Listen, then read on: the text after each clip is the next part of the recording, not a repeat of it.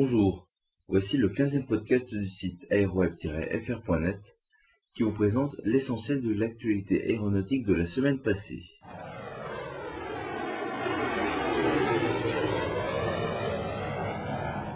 Commençons ce podcast avec le crash pour une raison indéterminée, mercredi dernier, d'un Mirage F1 de l'armée de l'air française en mission de convoyage au sud de Constantine en Algérie. Le pilote a pu s'éjecter à temps de l'appareil. Débutons l'actualité des constructeurs avec Airbus, qui voit son dernier né, l'A380, certifié par l'Agence européenne de la sécurité aérienne, la AESA, et par la Federal Aviation Administration, la FAA. L'appareil, qui a obtenu la certification, est équipé des réacteurs Trent 900 de Rolls-Royce. Les certifications pour la version équipée des réacteurs Engine Alliance GP7200 devraient intervenir prochainement. Le certificat de navigabilité est valable pour 853 passagers et 20 membres d'équipage, conformément aux essais d'évacuation menés par Airbus.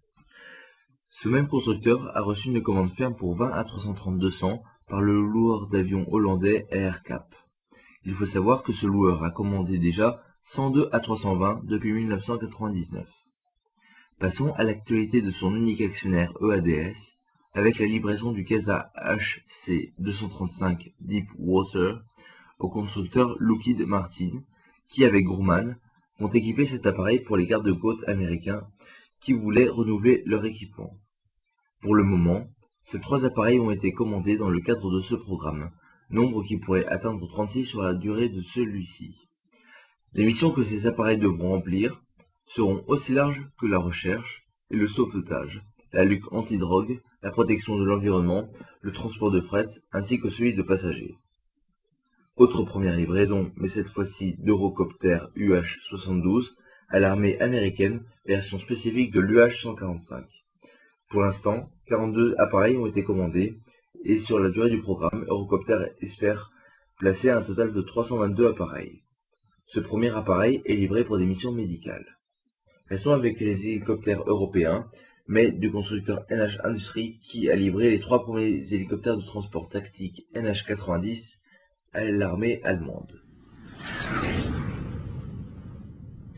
L'actualité du concurrent direct d'Airbus, Boeing, est aussi marquée par l'annonce d'une future commande de 41 Boeing par le voyagiste allemand TUI.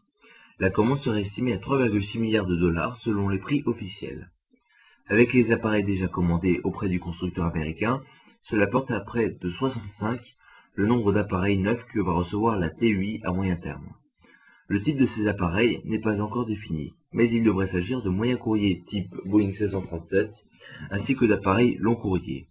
Une opportunité pour Boeing de placer quelques 777, 787, voire même 747-8 intercontinentales de plus.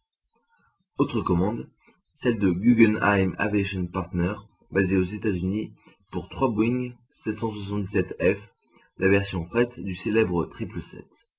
Une option sur un appareil semblable a été par ailleurs déposée.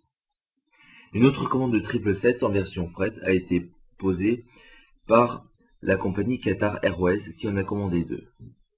Dernière commande de Boeing de la semaine, celle de Kenya Airways portant sur trois Boeing 787-8 supplémentaires, portant à 9 le nombre de Dreamliners commandés par la compagnie kenyane.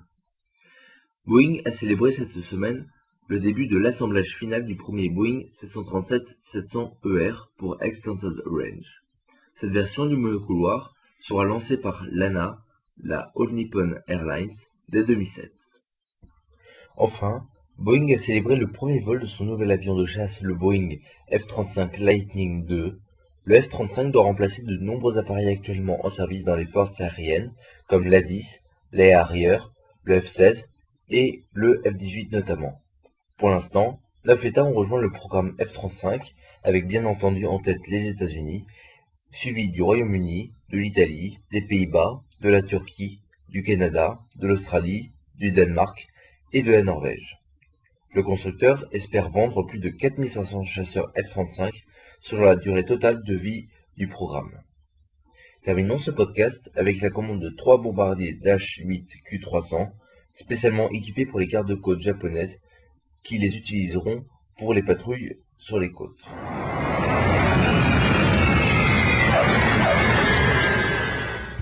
Voilà, ce podcast est maintenant terminé. Merci de votre fidélité à aeroweb-fr.net. Pour réagir, je vous donne rendez-vous sur le forum du site aeroweb-fr.net.